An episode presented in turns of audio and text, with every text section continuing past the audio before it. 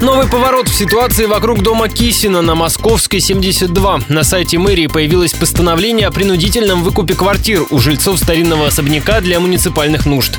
Собственникам обещают компенсацию. Сумма в документе не указана, зато сообщается, что граждане могут оспорить решение чиновников в суде.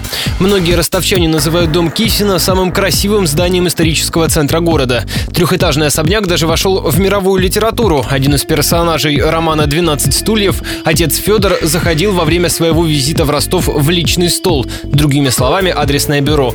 Оно долгое время располагалось на первом этаже дома Кисина.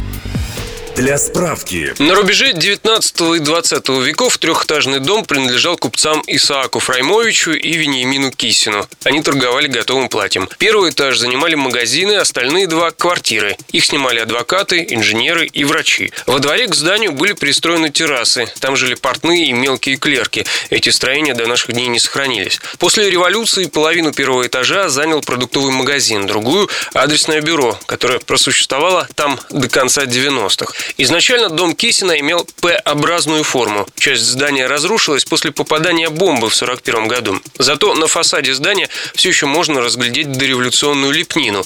Она украшает парадные двери.